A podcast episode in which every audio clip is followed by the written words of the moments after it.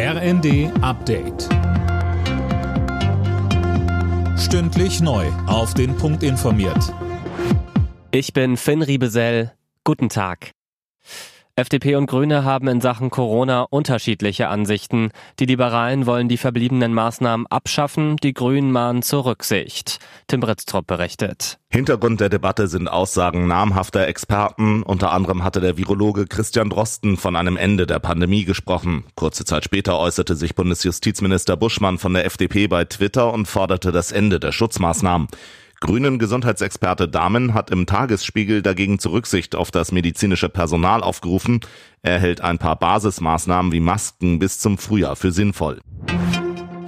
Auf die Kliniken in Deutschland rollt eine Insolvenzwelle zu. Davor warnt die Deutsche Krankenhausgesellschaft. Verbandschef Gas sagte dem Redaktionsnetzwerk Deutschland, die Welle lasse sich kaum noch aufhalten. Er verwies auf eine Umfrage. Demnach rechnen sechs von zehn Kliniken mit roten Zahlen in diesem Jahr.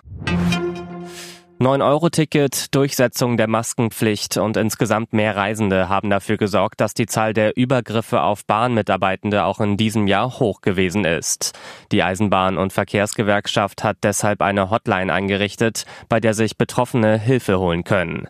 Die stellvertretende Vorsitzende der EVG, Cosima Ingschei, sagte uns, Wir haben auch an den Bahnhöfen das Problem, an den Infopoints, an den Schaltern, dass ja da Übergriffe stattfinden und die Kolleginnen und Kollegen da nicht gut geschützt waren. Ne? Das wird immer besser, dass man jetzt mit Glasscheiben operiert und so weiter und so fort. Aber an sich ist das ja auch keine schöne Situation, dass man sich da in den Käfig setzen muss, damit man nicht Gefahr läuft, angespuckt zu werden.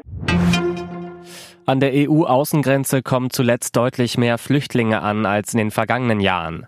Das Bundesamt für Migration und Flüchtlinge spricht von einem deutlichen Anstieg des Migrationsdrucks. Ein Sprecher sagte dem Redaktionsnetzwerk Deutschland, ein Grund seien die wegfallenden Reisebeschränkungen. Alle Nachrichten auf rnd.de